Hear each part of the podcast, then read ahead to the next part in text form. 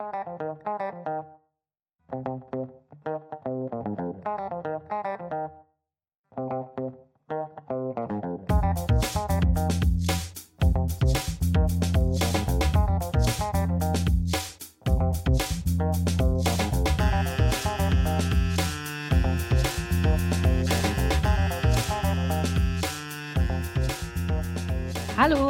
herzlich willkommen zur neuen Folge Studet All, dem studentischen Podcast des Referats für politische Bildung am AStA der Uni Gießen. Heute sind wieder Christine und Lea für euch am Start. Ähm, Lea werdet ihr heute eher weniger hören, weil sie die Technik im Hintergrund macht. Und genau, mich habt ihr bereits in der guten Pilotfolge und in der Folge zum Dannröder Forst ja schon mal gehört. Deshalb ähm, verzichte ich mal auf meine persönliche Vorstellung. Diejenigen, die unser Podcast-Format noch nicht kennen, ganz kurz. Studet All bietet einfach Studierenden oder anderen Menschen aus Gießen eine Plattform, um ihr, über ihre eigenen Themen berichten zu können und diese verbreiten zu können. Ähm, falls ihr auch Interesse daran habt, eine Folge mit uns aufzunehmen, denkt dran, ihr könnt uns einfach jederzeit an unsere Mailadresse unter poll.bill.asta-gießen.de schreiben und dann melden wir uns wieder. Aber so viel erstmal zu uns. Wir haben heute mehrere Gäste zu Besuch, nämlich Vertreterinnen der Tierschutz AG des Bundesverband der Veterinärmedizinstudierenden Deutschlands hier aus Gießen. Schön, dass ihr da seid. Ähm, vielleicht wollt ihr euch einfach mal kurz vorstellen, wer ihr seid und warum ihr heute hier seid. Genau, vielen Dank für die nette Vorstellung. Ähm, wir, wie schon gesagt, wir sind die Tierschutz AG vom BVVD hier in Gießen. Uns gibt es noch gar nicht so lange. Seit letztem Wintersemester ähm, treffen wir uns regelmäßig online und ähm, genau besprechen verschiedene Tierschutzthemen. Und dieser Podcast ist jetzt als Gruppe unser erstes größeres Projekt. Genau. Ähm, dann darf ich mich und meine ähm, Mitstreiterin kurz vorstellen. Ich bin die Katharina. Ähm, dann haben wir noch die Katrin und die Steffi die Katrin und ich, wir sind inzwischen im sechsten Semester und die Steffi studiert im zweiten Semester Tiermedizin hier an der JLU. Genau, vielen lieben Dank auch, dass wir jetzt hier heute da sein dürfen und mal ein bisschen zeigen können, was wir so in unserer Zeit treiben. Und uns geht es vor allem darum, dass wir gerade Tierschutzthemen noch mal ein bisschen aufarbeiten, die so im Studienalltag einfach viel zu kurz kommen, weil der Lehrplan natürlich super voll ist und man da nicht für alles Zeit hat und vielleicht sich gerade noch mal über aktuelle Themen austauschen möchte, die einen so persönlich irgendwie berühren, aber vielleicht gerade auch in der Öffentlichkeit publik sind. Und als zweites möchten wir auch immer probieren, solche Themen dann für die Öffentlichkeit ein bisschen aufzuarbeiten, weil Tierschutz ist sehr oft sehr emotionalisiert und nicht mehr faktenbasiert und wir möchten das einfach ein bisschen aus wissenschaftlicher und tiermedizinischer Sicht beleuchten, aber gleichzeitig dann auch so, dass es die Öffentlichkeit eben versteht und nicht nur in unserem Fach Latein und genau, einfach so, dass es jeder versteht und sich was darunter vorstellen kann.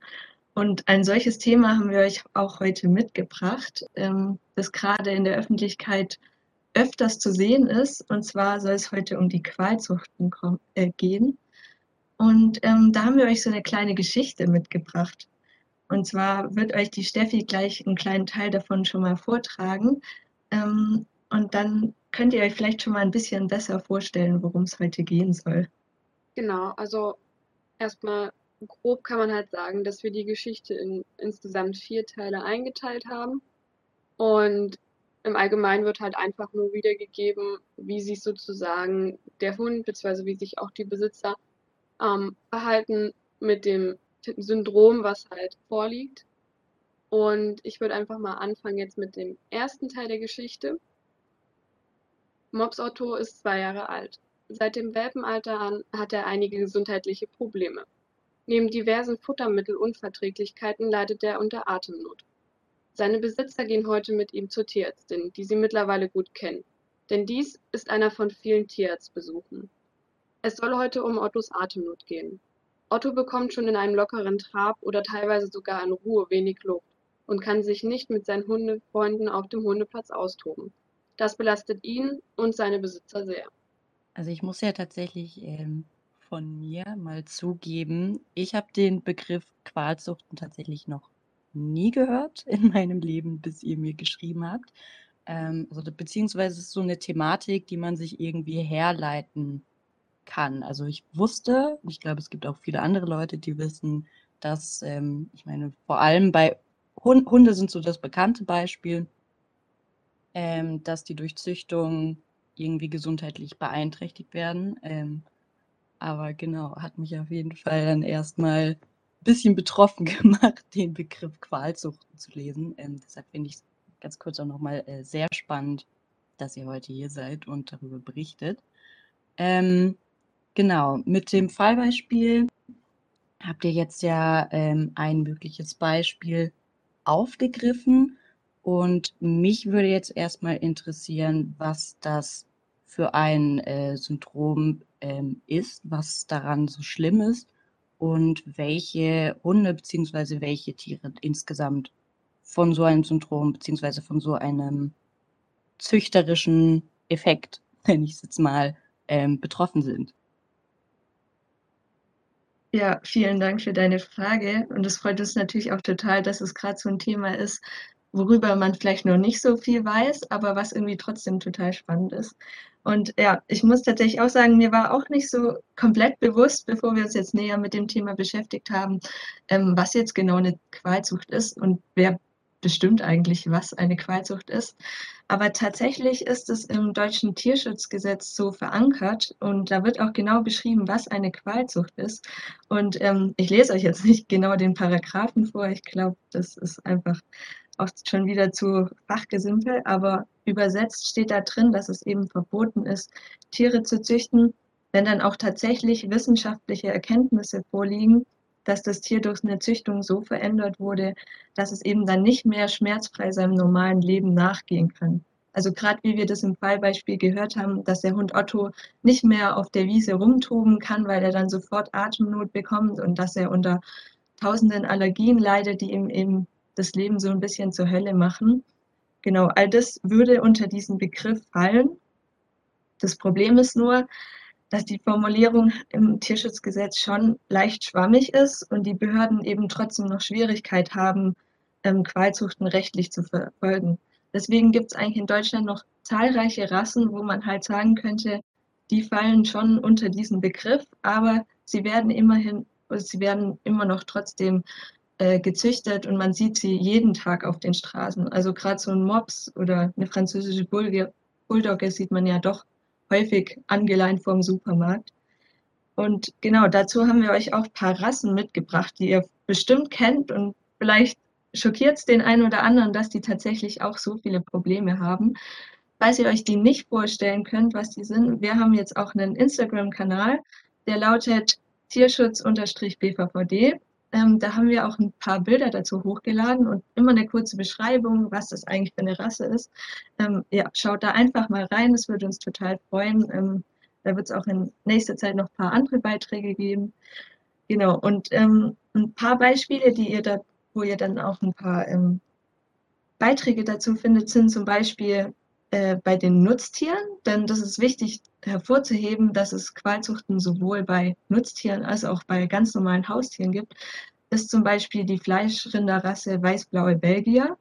Also bei Fleischrindern ist es natürlich klar, die sollen ganz viel Muskelfleisch ansetzen. Ist ja das, was sich so der Konsument wünscht, so ganz viel Muskelfleisch ohne viel Fett, ähm, so viel wie möglich am besten. Aber natürlich wiegen die Rinder dann auch ungemein viel und ähm, haben dann öfters natürlich Klauengeschwüre, muss man ja sich auch vorstellen, wenn man natürlich schwer ist, wie das immer dann auf die Füße drückt bei uns. Und ähm, bei dieser speziellen Rasse, weißblaue Belgier, ist jetzt das Problem, dass hier ähm, auch auf einen Gendefekt selektiert wird, ähm, der die natürliche Begrenzung des Muskelaufbaus ausschaltet. Das heißt, die, denn ihr Muskelfleisch wächst unkontrolliert weiter. Und das größte Problem ist, dass es eben auch schon bei Kälbern so ist, Das heißt, die können meistens dann gar nicht mehr auf natürlichem Wege geboren werden, sondern müssen halt mit hoher Wahrscheinlichkeit immer per Kaiserschnitt auf die Welt kommen. Und das kann man sich natürlich vorstellen, dass das jetzt halt nicht gerade ein schmerzfreies Leben ist und einfach so nicht sein sollte. Ja, was vielleicht auch schon viele bei, ähm, gerade bei Nutztieren gesehen haben, sind diese Hochleistungsmilchrinder mit ihren enormen riesigen Eutern, wo die zum Teil gar nicht mehr laufen können.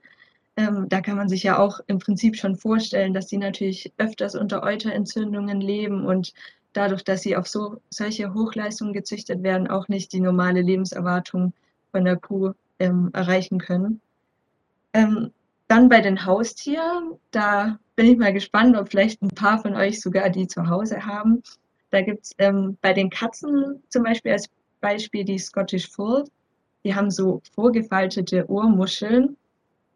Und das sieht vielleicht ganz süß aus für den einen oder anderen, aber da muss man dazu sagen, dass ähm, diese vorgefalteten Ohren sind eigentlich ein Ausdruck einer Krankheit, die sich Osteochondrodysplasie nennt. Ähm, die sagt eigentlich auch schon, was das Tier hat. Also Osteo kommt von Knochen, Chondro von Knorpel und Dysplasie ist eben eine Verformung. Und das Problem ist, dass ne, eben nicht nur die Ohren so verformt sind, sondern auch viele, anderen Gelen viele andere Gelenke und die Tiere dann eben auch oft das früher eingeschläfert werden müssen, weil das öfters mal nicht mit dem Leben vereinbar ist. Dann kommen wir zu den Kaninchen. Da muss ich mal ganz offen zugeben, das Beispiel, das wir uns zugegeben äh, rausgesucht haben, ist das Widderkaninchen. Sitzt bei mir auch selber im Garten zu Hause, ähm, kommt aber zum Glück aus dem Tierschutz. Also ich habe es mir nicht beim Züchter geholt. Ähm, aber genau diese Widderkaninchen sind die mit den Schlappohren. Kennen die meisten, sehen super süß aus mit ihren Schlappohren, wenn sie durch die Gegend hoppeln. Aber haben halt leider oft das Problem, dass dieses Schlappohrgehen, nenne ich es jetzt mal, oft auch mit Taubheit verbunden ist und natürlich Ohrentzündungen da vorprogrammiert sind und das auch einfach nicht natürlich ist, weil das das Gesichtsfeld und das Sehfeld von dem Kaninchen stark einschränkt ähm, und damit auch das normale Verhalten. Also ja, mein Widderkaninchen selber, dem geht es zum Glück noch gut, aber ich hoffe wirklich, ähm, dass es in nächster Zukunft keine Probleme mit seinen Ohren bekommen wird. Genau, und dann kommen wir auch schon zu den Hunden. Ähm, hier gibt es einige Rassen, die wir euch heute jetzt noch näher beleuchten müssen. Und zwar gehören die zum Brachycephalie-Syndrom, ähm, wozu ja auch der Mops Otto gehört. Ähm, aber da sind auch noch viele, viele andere Hunde betroffen. Ähm, zum Beispiel französische Bulldoggen, englische Bulldoggen, Chihuahuas, Boxer, Pekinesen und noch viele, viele andere und tatsächlich auch Katzen die Perserkatzen oder British Shorthair, die kennen bestimmt auch viele, diese meistens blau-grau melierten mit dem bisschen eingedatschten Gesicht, die aber auch wunderschön sind. Genau, also da sind wirklich viele Rassen davon betroffen und deswegen haben wir das euch heute mitgebracht. Und ähm, ja, vielleicht hören wir doch einfach nochmal in die Geschichte rein, wie es dann weiterging mit Mops Otto. Nach Absprache mit der Tierärztin haben sich Ottos Besitzer für eine Operation des sogenannten Brachycephalen-Syndrom entschieden. Diese soll seine Lebensqualität erhöhen und Ottos Besitzer erhoffen sich dadurch ein normales Hundeleben für ihren Liebling. Jedoch warnt die Tierärztin auch, eine Operation ist immer mit Risiken behaftet und atmen können wie ein Hund mit normal langer Schnauze wird Otto auch nach der Operation nicht. Da Ottos Leidensdruck aber so groß ist, dass er regelmäßig Panikattacken durch die Atemnot bekommt, entscheiden sich seine Besitzer hoffnungsvoll für die OP.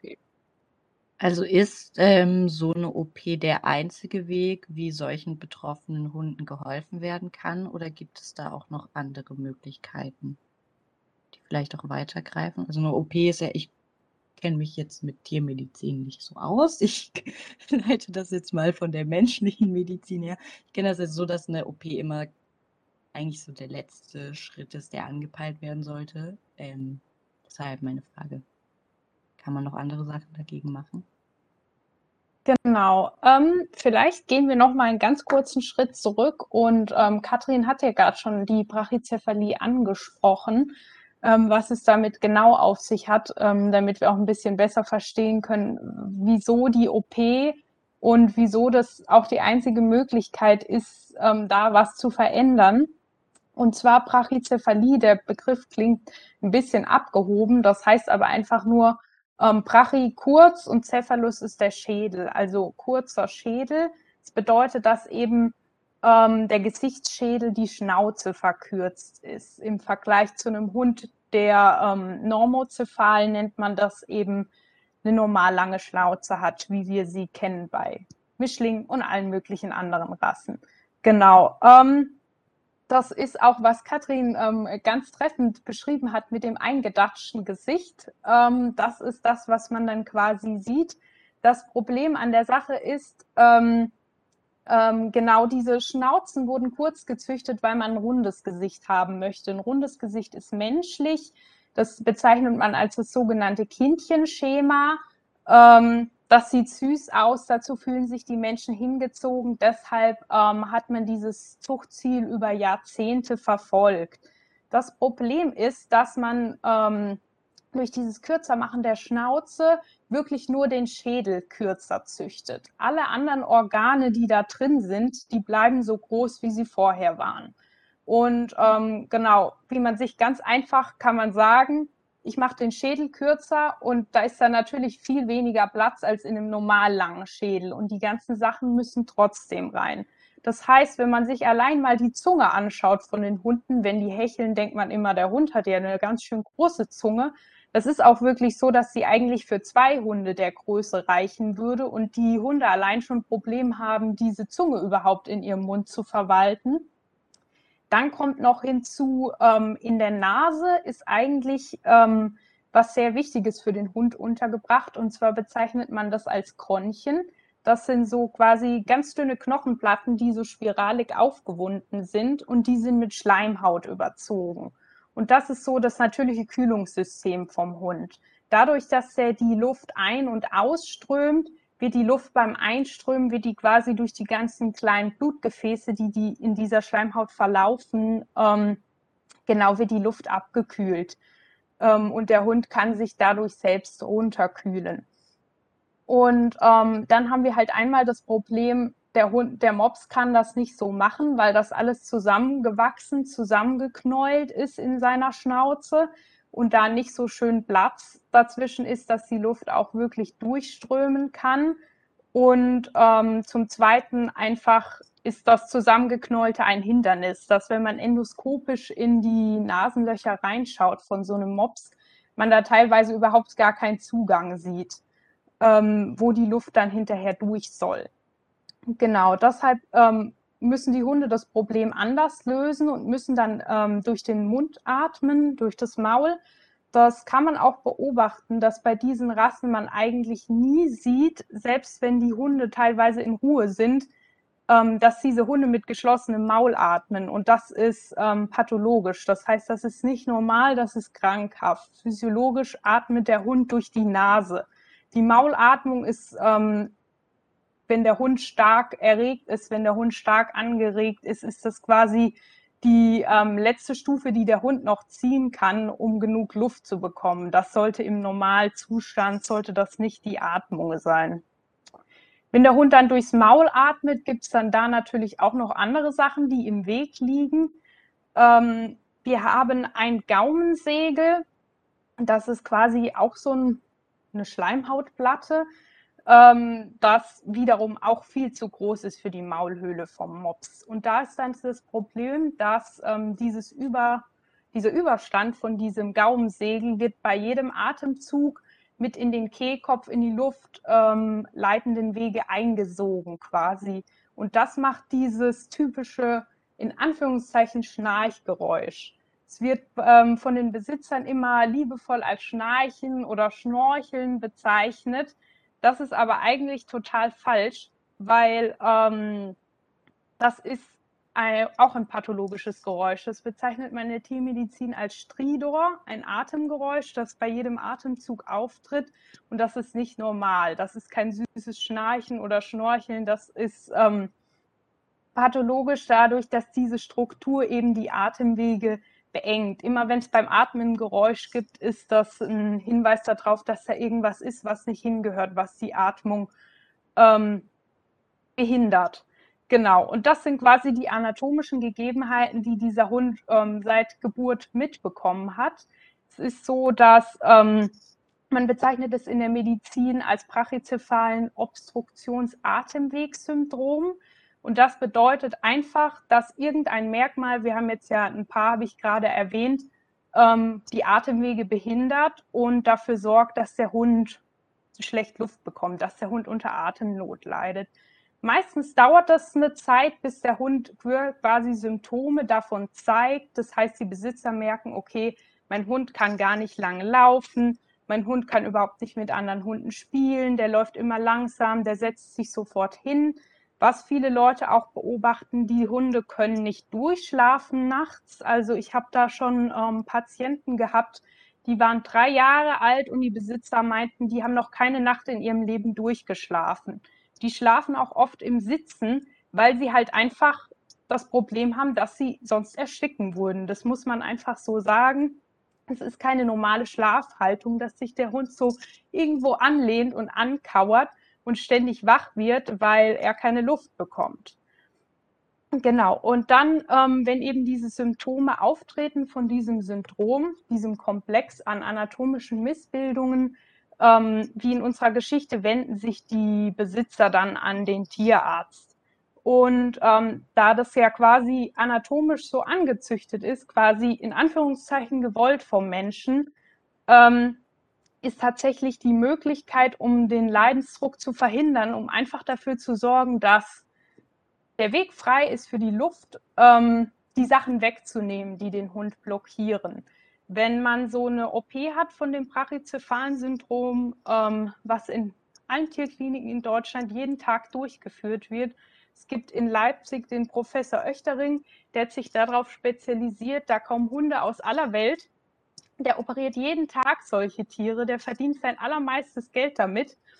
Ähm, wird erstmal geschaut, bei dem Hund, wo sind die Engstellen, was ist besonders ähm, schlimm, sage ich jetzt mal.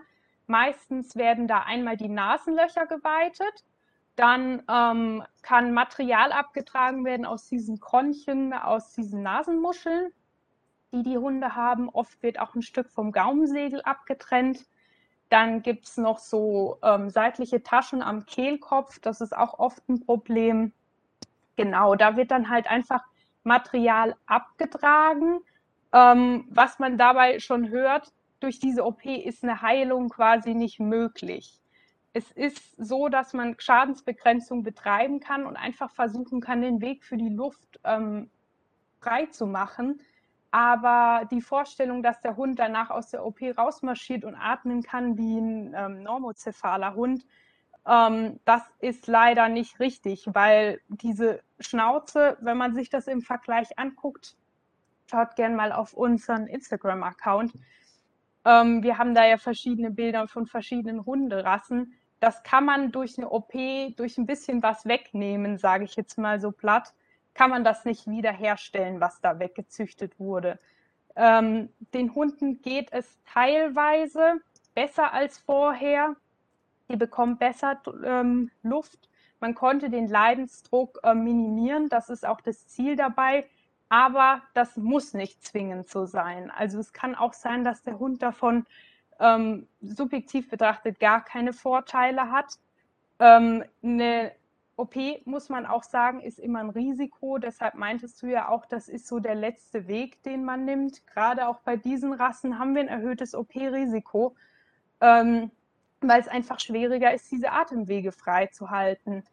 Ähm, und die Tiere sowieso eine niedrigere Sauerstoffsättigung haben, das muss man natürlich auch betrachten da gibt es keine Garantie, dass das alles in Anführungszeichen gut geht und ähm, es dem Tier hinterher dadurch besser geht.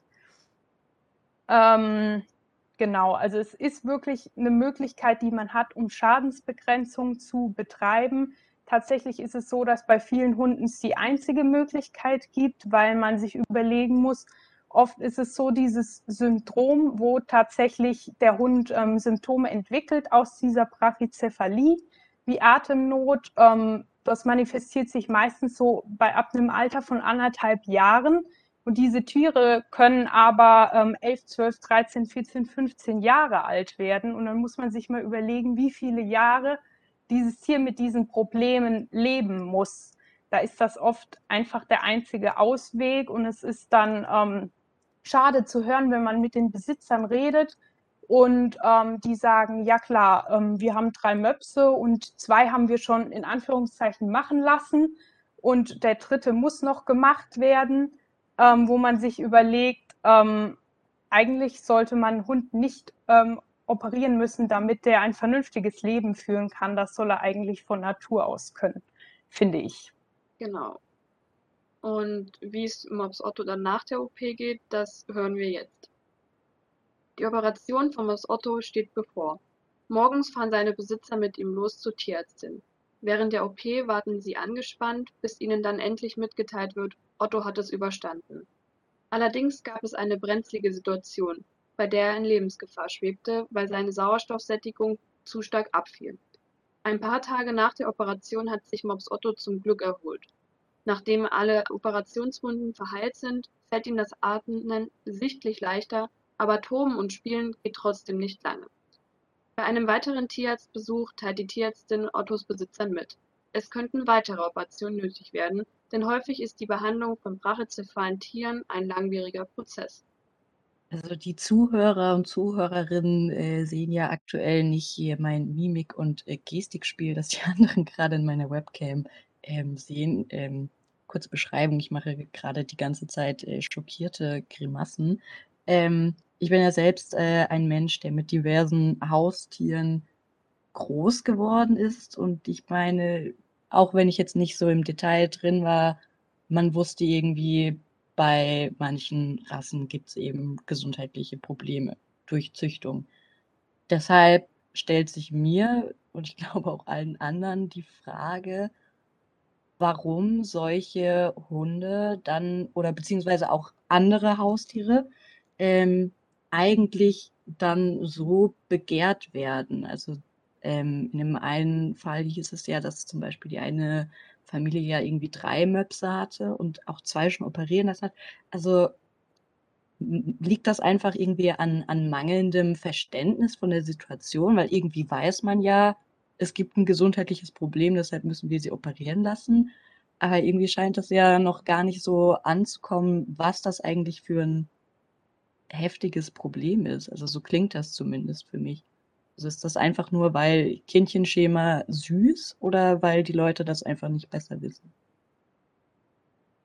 Genau. Ähm, also ein ganz wichtiger Punkt ist eben, diese Rassen sind schon seit Jahren extrem beliebt. Also Mops und gerade auch die französische Bulldogge, die gehören zu den absoluten Trendhunden. Also die sieht man tatsächlich super, super häufig. Ähm, ein Punkt ist natürlich dieses Kindchenschema. Man muss auch sagen, vom Charakter her sind die Rassen ähm, sicherlich toll als Familienhunde geeignet. Die Hunde sind ähm, super stresstolerant, die sind gut im Umgang mit anderen Tieren, mit Kindern. Das ist quasi dieser Charakter, das ist oft die Halter, wenn man mit denen spricht, die schon jahrelang Möpse halten und immer noch zu dieser Rasse stehen, ist es meistens das allererste, was kommt. Die haben so einen tollen Charakter und ich möchte mir den Charakter nicht verderben. Ähm, was auch noch dazu kommt, was ähm, ich persönlich finde, was denke ich ein großer Faktor ist, man sieht diese Hunde, wenn man mal drauf achtet, so oft in der Werbung und im Alltag. Wenn man sich Prospekte anschaut, wenn man sich Werbung im Fernsehen anschaut, Plakate von ähm, Radiosendern zum Beispiel habe ich letzt gesehen oder teilweise auch ähm, die Deutsche Bahn, Verbände von Tierärzten, die auch mit solchen Bildern werben, weil das einfach süß, lustig aussieht, ähm, diese Tiere. Das ist ganz, ganz häufig. Und dadurch, dass einem eben dieses Bild im Alltag immer suggeriert wird, ähm, dass diese Hunde normal sind, in Anführungszeichen, weil man sie ja ständig überall sieht, denke ich, ist das auch ein entscheidender Faktor, der da mitspielt, weil was man oft sieht, das wird quasi zu seinem normalen Lebensumfeld und das ist man auch gewohnt zu sehen und möchte es vielleicht mehr haben. Ähm, es ist tatsächlich auch so, ähm, es gibt viele Leute, die eben auf diese Rasse schwören, die die schon seit Jahren halten, auch wenn Probleme auftreten, ähm, wie ich es jetzt mit diesem Beispiel erzählt äh, habe. Wir haben zwei Hunde schon machen lassen, in Anführungszeichen. Ähm, genau, wenn man mit diesen Leuten spricht, ähm, man muss sagen, dass mit der Brachycephalie, mit dieser Atemnot, ist ein äh, sehr bekanntes Thema. Das ist super emotionalisiert.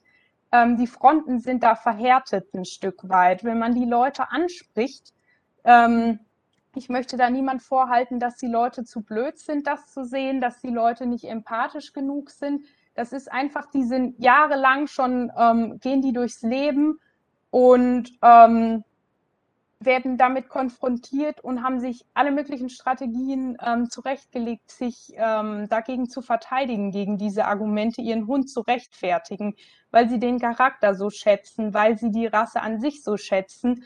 Und dadurch ähm, haben die sich quasi abgehärtet gegen Argumente, ist so mein Eindruck, dass man an die gar nicht mehr rankommt, weil die ähm, von so vielen Seiten auch angefeindet wurden.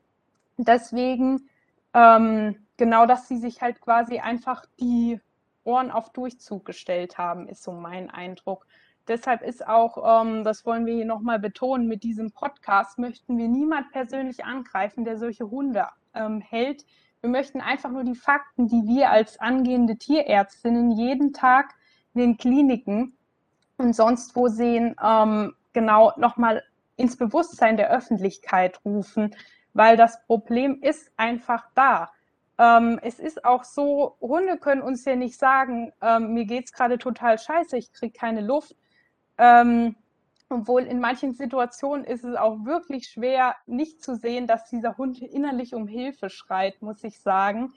Ähm, aber dafür können wir vielleicht jetzt ähm, kurz einen kleinen Selbstversuch starten. Und zwar habe ich euch ja vorher gesagt, dass ihr einmal einen Strohhalm oder ähnliches bereithaltet. Und ähm, genau, wir wollen jetzt einen kleinen Test machen, wo man quasi selber mal nachfühlen kann, wie in etwa so ein Tier Luft bekommt. Und zwar ähm, ist unser Atemweg, das, was wir an Luft zuführen können, ist quasi der Durchmesser von dem Strohhalm. Ähm, wir halten uns die Nase zu und versuchen einfach mal nur über den Strohhalm zu atmen. Genau.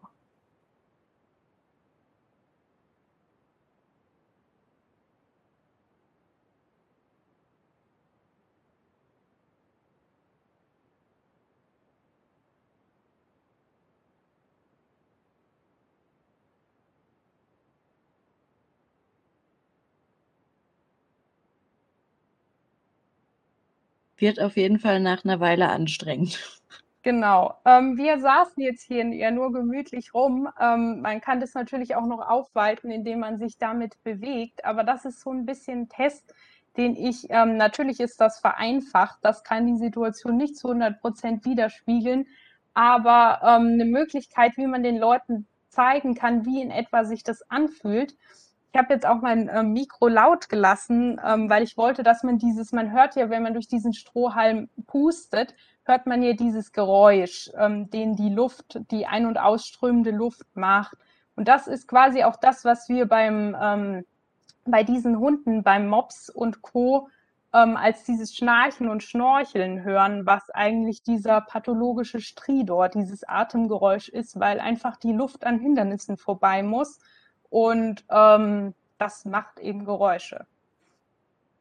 Genau. Ähm, ja, das ist ähm, so ein bisschen die Möglichkeit, wie man den Leuten das ähm, nahebringen kann, wie es dem Tier tatsächlich geht. Ähm, man muss auch sagen, dass es ähm, relativ schwierig ist, ähm, in objektiven Parametern das zu erfassen, ähm, diese Sachen wie Atemnot, die wir ja immer hier so schön erwähnen und mit diesem Syndrom verknüpfen, weil Atemnot natürlich ein subjektiver Begriff ist. Atemnot heißt einfach, ich bekomme nicht genug Luft und bekomme Panik zu ersticken, weil ich nicht genug Luft bekomme. Aber wie genau will ich denn das wissenschaftlich dokumentieren, dass ein Tier ähm, gerade Atemnot hat, dass es keine Luft mehr bekommt? Ähm, es gibt da natürlich klinisch die Möglichkeit, ähm, dass man sich anschaut, ähm, die Atemfrequenz, die Herzfrequenz. Das geht natürlich, wenn ich Luft brauche, wenn ich Atemnot habe, geht das natürlich rasant hoch, weil ich ja versuche, irgendwie Luft zuzuführen. Dadurch wird mein Kreislauf angeregt, dadurch geht die Herzfrequenz hoch. Aber das ist ähm, erstens mal so, dass ähm, das von Tier zu Tier unterschiedlich ist. Auch die Ruhefrequenzen, die Atemfrequenzen, die Herzfrequenzen in Ruhe ist individuell. Es gibt zum Beispiel beim Hund beim Herzfrequenz auch je nach bei der Herzfrequenz auch je nach Größe ähm, Schwankungen von 60 bis 160 Schlägen pro Minute, was ja schon eine ganz schöne Spanne ist. Und daran dann festzumachen, okay, ab da und da hat ein Tier Atemnot und dann und dann nicht, ist natürlich schwierig. Wenn man sich das äußere Bild anguckt, ist es natürlich auch immer subjektiv, wenn wir sagen, ja, man sieht doch, der Hund, der macht große Augen oder wie oder was. Das ist aber nicht so ganz ähm, genau vergleichbar. Deshalb gibt es da jetzt auch verschiedene Forschungsansätze, dass man sich ähm, Parameter im Blut anschaut, die ähm, genau, das sind ähm, Stoffe, die Organe ausschütten, ähm, wenn sie in Hypoxie sind. Das heißt, wenn sie zu wenig Sauerstoff haben über längere Zeit. Das ist auch der Vorteil im Vergleich, wenn man jetzt sagt, okay, wir können ja einfach die Sauerstoffsättigung im Blut messen. Da ist halt das Problem, dass es immer ein aktueller Wert. Da kann ich nicht sagen, okay, wie lange leidet der Hund schon unter Atemnot, wie lange stehen die Organe schon unter Unterversorgung. Ähm, Deshalb sind eben diese Stoffe, die die Organe ausschütten, geben auch einen Hinweis darauf, ähm, wie lang das schon so ist, dass es schon länger sein muss und welche Organe da betroffen sind. Da gibt es jetzt momentan auch ähm, aktuelle Forschung dazu, dass man sich Parameter anschaut bei den Hunden, die man beim ähm, Menschen verwendet in der Apnoe-Forschung. Das heißt, ähm, wenn Menschen im Schlaf quasi kurzzeitig ähm, Atemaussetzer bekommen, kann man das im Blut bestimmen und kann dann halt sagen, okay, hat der Mensch da jetzt Probleme damit, geraten da Organe in Unterversorgung oder nicht. Oder zum Beispiel auch ähm, der heißt ähm, VEGF, das ist der Vascular Endothelial Growth Factor. Und zwar wird der zum Beispiel vom Herzen ausgeschüttet, weil unser Herz ist ja ein Organ, das sehr, sehr viel Sauerstoff braucht. Das ist ja Muskel, der ständig in Aktivität ist. Und deshalb ist das halt auch ähm, ein Organ, das als erstes Alarm schlägt, ähm, wenn eine Sauerstoffunterversorgung besteht. Und das ist jetzt so ein bisschen der Weg, wo man hin will, auch in der Tiermedizin, dass man ähm, genau durch solche Tests eben genauer sagen kann, ähm, das quasi quantifizieren in Zahlen kann, wie das der Leidensdruck des Tieres ist, ob da ein Problem besteht, weil das ähm, natürlich auch immer ein bisschen trügt, diese äußerlichen Sachen, diese Begriffe wie Atemnot. Da möchte man halt Parameter finden, die man auch vergleichen kann unter den Tieren und die auch ähm, wissenschaftlich gestützt werden können und nicht nur subjektiv sind. Also, wenn wir mal überlegen, was es sonst noch für Verbesserungsvorschläge gibt, weil wir haben ja gehört, ähm, 'ne OP die greift ja nicht das ursprüngliche Problem auf, also die bekämpft quasi nur noch irgendwie die Symptome oder macht es erträglich. Dann sind, äh, vermutlich ja auch noch mehrere vonnöten und man weiß gar nicht, ob es quasi im Endeffekt zu einer nicht vollständige Heilung. Das habe ich ja gerade schon gesagt, dass das nicht ist, aber mhm. dass es äh, tatsächlich das, das tut, was äh, die OP eben soll. Ähm, also nehme ich, also ich kann hier schon mal rausnehmen, äh, auf jeden Fall wichtig ist weiterhin Öffentlichkeit zu schaffen. Das tun wir gerade, das ist sehr gut. Ähm, Fakten schaffen, also mehr forschen. Ähm, und ähm, genau.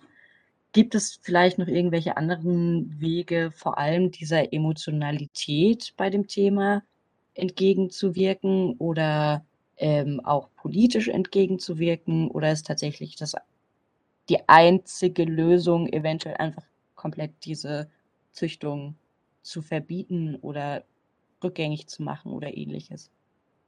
Genau. Ähm, was wir jetzt noch nicht angesprochen haben, was man da vielleicht noch mal vorwegnehmen kann, ähm, so eine Rasse, auch der Begriff Qualzucht setzt sich immer aus verschiedenen Merkmalen zusammen. Das heißt, wenn wir uns jetzt konkret die Paraderassen für das ähm, Brachycephalen-Syndrom anschauen, sage ich jetzt mal Mops und die französische Bulldogge, dann ist das Problem, das wir jetzt ähm, die ganze Zeit besprochen haben, die Brachycephalie, bei weitem nicht das einzige Problem, das die Hunde haben. Dazu kommen ganz viele andere Sachen, wie wir haben ja schon ähm, die Allergien in unserer Geschichte gehabt. Das ist generell bei vielen Rassetieren so, da ähm, immer nur auf Merkmale selektiert wird, auf äußere Merkmale und damit oft auch Elterntiere verpaart werden, die vielleicht ähm, genetische Defekte haben, andere Defekte, die weiter vererbt werden können.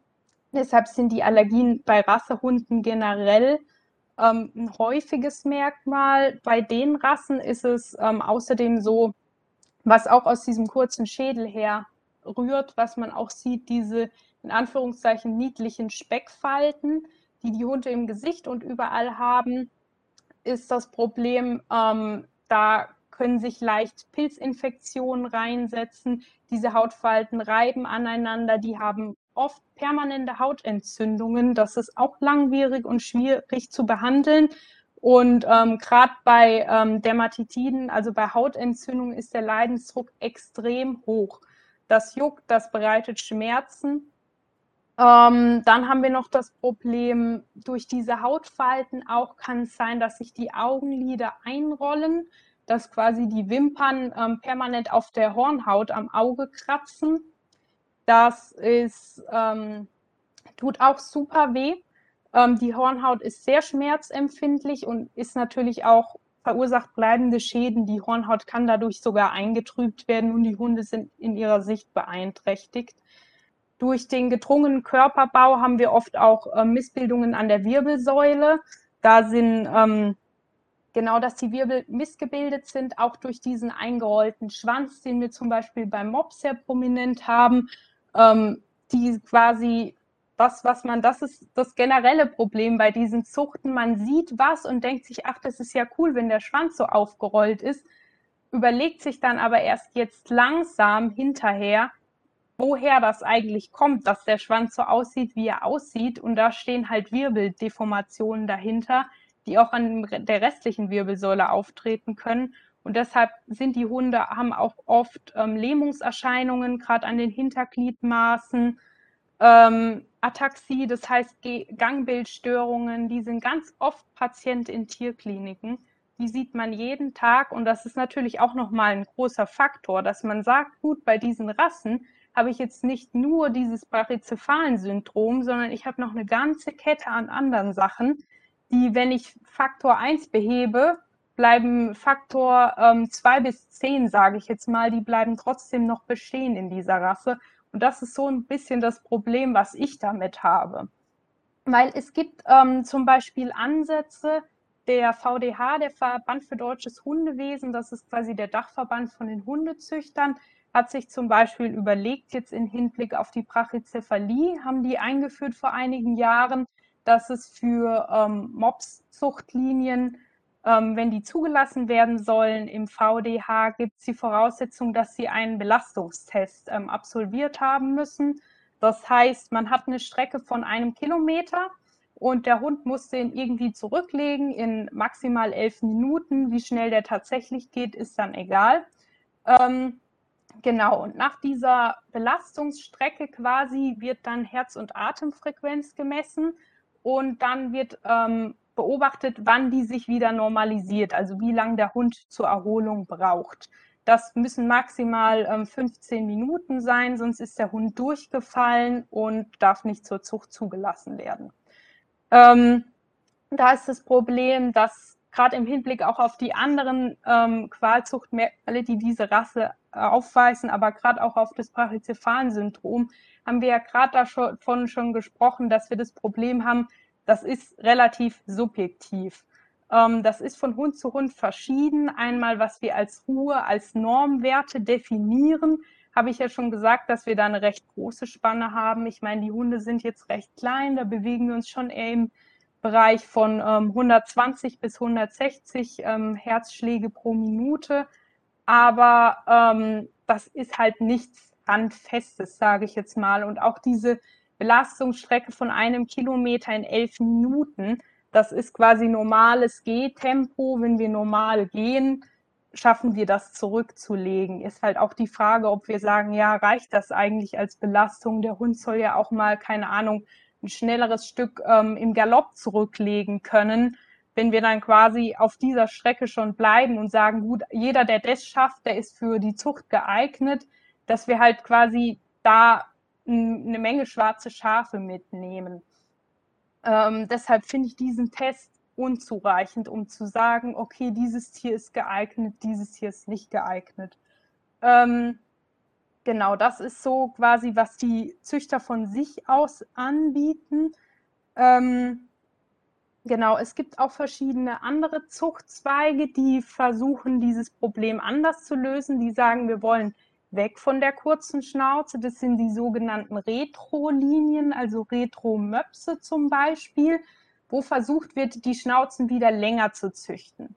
Das Problem ist, dass jahrzehntelang ähm, man auf diese kurze Schnauze selektiert hat und wenn ich in der Rasse Mops weiter züchten will, habe ich das Problem, ich finde kaum Hunde, so dass ich ein, ähm, in kurzer Zeit einen relativ hohen Zuchterfolg haben könnte, weil einfach wenige lange Nasen im Pool verfügbar sind, so dass es eigentlich meiner Meinung nach und in vielen Zuchten zeigt es sich auch so nur möglich ist, dadurch, dass man eine andere Rasse einkreuzt.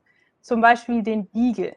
Da ist dann halt das Problem, die, ähm, die Mobs-Fans ähm, sagen dann natürlich, gut, dadurch, dass ich eine andere Rasse einzüchte, verderbe ich mir, sage ich jetzt mal in Anführungszeichen, den Charakter, den ich ja eigentlich am Mob so schätze. Das möchte ich nicht. Deshalb steht da auch oft, ähm, stehen da auch viele Mobs-Fans, sage ich mal, dem kritisch gegenüber. Und wir haben natürlich das Problem, ähm, ja, wir haben zwischendurch, bis ich diesen Erfolg habe, wo ich dann quasi eine Generation habe mit Tieren, wo ich sagen kann, gut, die Nase ist wieder so lang, wie ich sie möchte, haben wir viele Abfalltiere in Anführungszeichen dazwischen, weil ich natürlich mehrere Einkreuzungen brauche. Dann muss ich das wieder verpaaren, bis ich dann Hund am Ende habe, wo ich sage, okay, gut, das ist jetzt mein Retro-Mops, den ich züchten wollte. Das ist so ein bisschen das Problem, aber es ist natürlich auf jeden Fall mal eine Möglichkeit. Ähm, wenn wir jetzt mal in die Politik schauen, wir haben ja am Anfang schon gesagt, Qualzuchten sind verboten vom Tierschutzgesetz. Das ist der Paragraph 11b, wo gesagt wird, man darf keine Tiere züchten, wo zu erwarten ist, dass die Nachkommen Schmerzen leiden oder Schäden von ähm, anatomischen Begebenheiten haben und, ähm, und oder dass sie Organe haben, die nicht funktionsfähig sind. Ähm, das heißt, das ist per Gesetz eigentlich verboten. Unser Problem ist, was Katrin ja auch schon angesprochen hat, dass wir da keine genauen Merkmale haben. Was ist denn jetzt verboten? Was ist jetzt eine Qualzucht? Wann hat ein Hund Schmerzen, Leiden oder Schäden? Es gab ähm, 1999 ein Gutachten, ähm, das wird auch als Qualzuchtengutachten bezeichnet, wo das Bundeslandwirtschaftsministerium von damals ähm, genau ein Gutachten dazu erstellt hat, was denn da so drunter fällt unter diesen Paragraph und einzelne Zuchtlinien überprüft hat hinsichtlich dieses Gesetzes, ähm, wo dann auch drin stand, dass das Brachycephalen-Syndrom ähm, auf jeden Fall ein kritisches Zuchtziel ist, das ähm, diesen, diesen Bestandteil von Schmerzen, Leiden oder Schäden erfüllen kann. Also dass das auf jeden Fall ähm, unter den Qualzuchten zu berücksichtigen ist. Und ähm, das ist meiner Meinung nach eigentlich der Beleg dafür, dass Brachycephal, das Brachycephalen-Syndrom eine Qualzucht ist. Ähm, das Problem ist aber, wenn die Veterinärämter, die dafür zuständig sind, dieses Gesetz durchzusetzen, ähm, das machen wollen, müssen sie, wenn sie jetzt in einer Zucht sind und sagen, dieser Hund ist eine Qualzucht, weil so und so und so, das ergeben sich aus meinen Untersuchungen dann ähm, muss für jedes einzelne Tier muss das gerichtlich erstritten werden. Deshalb kann man sich vorstellen, dass diese, diese Maschinerie dahinter, das braucht unheimlich viel Manpower, da braucht man Zeit für so ein langwieriges, jahrelanges Gerichtsverfahren, bis man ein Tier als Qualzucht aus der Zucht ähm, rausgezogen hat, das ist meiner Meinung nach nicht praktikabel. Da müssen andere Lösungen her, da müssen leichtere Kriterien her, wo ähm, Amtstierärztinnen und Tierärzte sagen können, das ist eine Qualzucht nach diesen, Gericht, äh, nach diesen Richtlinien und deshalb wird es aus der Zucht ähm, ausgeschlossen. Das kann nicht sein, dass ich da für jedes Tier einen jahrelangen Gerichtsprozess führen muss, weil das bringt nichts. Damit kann man die Zucht nicht verändern, damit kann man kranke Tiere nicht aus der Zucht entfernen. Ähm, wenn man sich anschaut in den Niederlanden, die sind ähm, 2020 da einen großen Schritt in diese Richtung gegangen. Und zwar ähm, gab es dort auch ein solches Gesetz. Und ähm, es war eben genauso schwammig formuliert. Und ähm, dann hat die Regierung jetzt Kriterien festgesetzt in einer Art Ampelsystem. Das heißt, ähm, es gibt Merkmale, die sind rot, die sind verboten, wo zum Beispiel dann genau festgeschrieben ist, wenn die Schnauze kürzer als ein Drittel vom Kopf ist, darf ich diesen Hund nicht zur Zucht einsetzen. Das ist dann so, das kann Tierarzt überprüfen. Und wenn dieses Kriterium auf den Hund zutrifft, ist der ausgeschlossen. Da muss ich dann nicht noch vor zehn Gerichte ziehen, um das zu erstreiten. Dann gibt es halt Kriterien, die gelb sind, quasi, wo nicht optimal sind, ähm, aber auch nicht komplett verboten, wo ich Auflagen erfüllen muss, um mit diesen Tieren züchten zu dürfen und eben Merkmale in grün wo die Tiere ohne Probleme zur Zucht zugelassen werden können. Und das ist halt einfach ein Maßnahmenkatalog, mit denen man quasi die Rasse an sich zu züchten, ist nicht verboten worden. Aber es wurde den Amtstierärztinnen und Tierärzten viel leichter gemacht zu entscheiden, welche Tiere für die Zucht geeignet sind und welche nicht. Das halte ich für ähm, eine sehr gute Maßnahme, um dieses geltende Recht, das wir ja in Deutschland haben, auch umsetzen zu können und somit das zu bewirken, dass wir die Tiere, die ähm, wirklich anatomisch komplett pathologisch angelegt sind und ähm, schwerste gesundheitliche Schäden haben, Schmerzen leiden oder Schäden, was verboten ist, auch nach Paragraph 1 vom Tierschutzgesetz, um das aus der Welt zu schaffen. Und da ist leider bei uns in Deutschland momentan noch nicht so der Weg dahin eingeschlagen worden. Das Bundeslandwirtschaftsministerium ähm, sieht das nicht vor, das in näherer Zeit umzusetzen. Da ist eher die Rede davon, dass man Ausstellungsverbot für Tiere ähm, macht, die unter ähm, genau besonders pathologischen Kriterien leiden, die aber noch nicht genauer definiert sind. Also so ein Maßnahmenkatalog ist noch nicht in Planung oder herausgegeben. Und wie genau dieses Zuchtverbot umgesetzt werden soll, ist jetzt auch noch nicht genauer bekannt. Genau, das ist so ein bisschen Problem mit unserer Lage momentan. Und welche Möglichkeiten gibt es für ähm, entweder Halter bzw. Halterinnen von diesen Tieren oder für Leute, die sich ähm, so ein Tier zulegen möchten und sich genauer informieren möchten oder auch sonstige Interessierte, ähm, welche Tipps hättet ihr für die, wie sie denn niedrigschwellig an die entsprechenden Informationen rankommen bzw. sich informieren können? Außerhalb unseres wunderbaren Podcasts natürlich.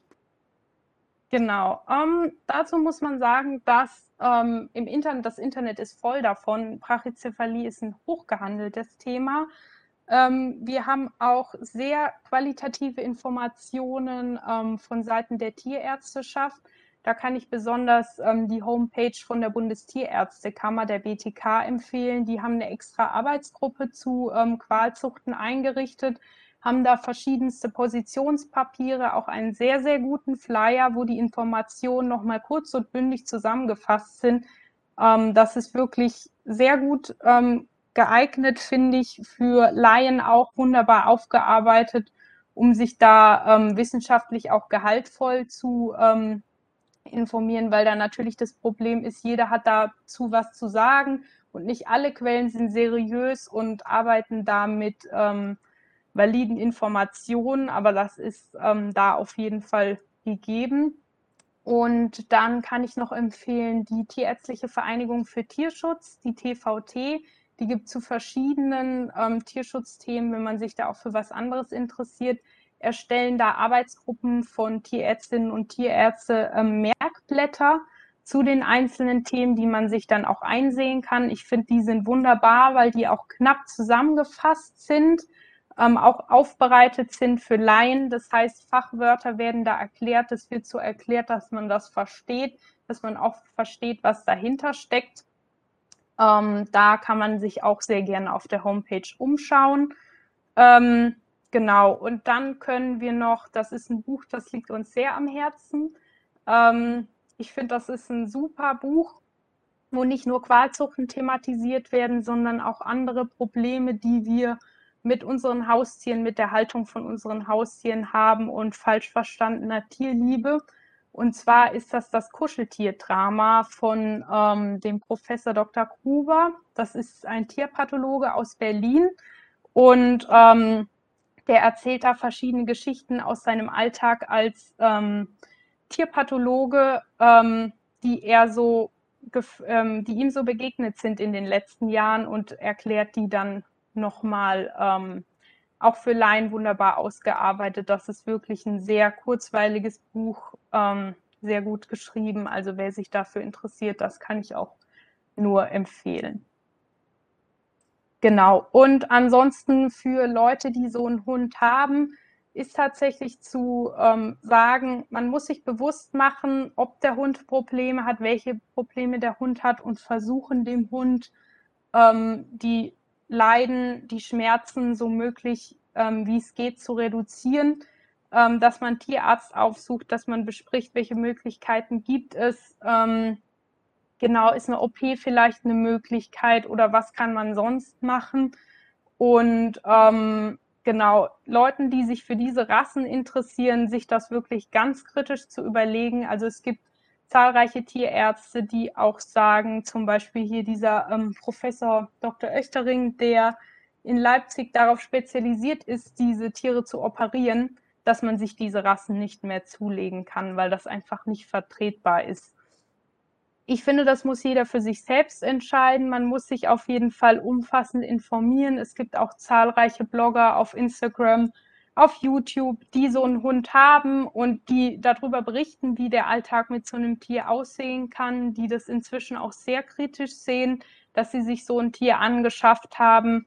Also es ist wirklich was, wo man ähm, drüber nachdenken muss im Sinne der Tiere, weil ähm, es ist wirklich furchtbar. Ähm, ich arbeite in einer großen Tierklinik, wenn man diese Tiere sieht, die da wirklich um ihr Leben kämpfen, die im Stehen einschlafen, weil sie keine Luft mehr bekommen. Und wir stehen fassungslos daneben, wie man sowas jahrelang bei sich zu Hause halten kann, wie jahrelang dieser Hund gelitten hat. Also das ist wirklich, ähm, finde ich, ein unbeschreibliches Gefühl, wenn man das mal so miterlebt hat, wie diese Tiere tatsächlich leiden können, welchen hohen Leidensdruck die haben können. Also da ist wirklich meine Bitte an alle Hundehalterinnen, an alle Interessierten, dass man sich da wirklich eingehend drüber informiert und sich das gut überlegt, ähm, was man sich für ein Tier holt und was man dem Tier ähm, zumuten kann oder möchte. Ja, das war jetzt ganz schön schwere Kost, würde ich mal ähm, sagen. Ich wollte gerade eigentlich fragen, wollt ihr noch mal kurz die Möglichkeit für ein Abschlussstatement nehmen? Aber das war, glaube ich, ein sehr gutes Abschlussstatement. Vielen, vielen Dank, dass ihr da wart, dass ihr euch mit eurem Thema an uns gewandt habt. Ich kann nur von mir sprechen, aber ich habe auf jeden Fall sehr viel dazu gelernt. Und auch an die Zuhörer und Zuhörerinnen da draußen nochmal der Tipp, folgt ihnen auf Instagram, folgt uns auf Instagram. Wir freuen uns über eure Kommentare und Anmerkungen und vergesst nicht, wenn ihr selbst eine Folge mit uns aufnehmen wollt, dann schreibt uns eine Mail und ansonsten hören wir uns das nächste Mal. Danke fürs Einschalten und bis dann.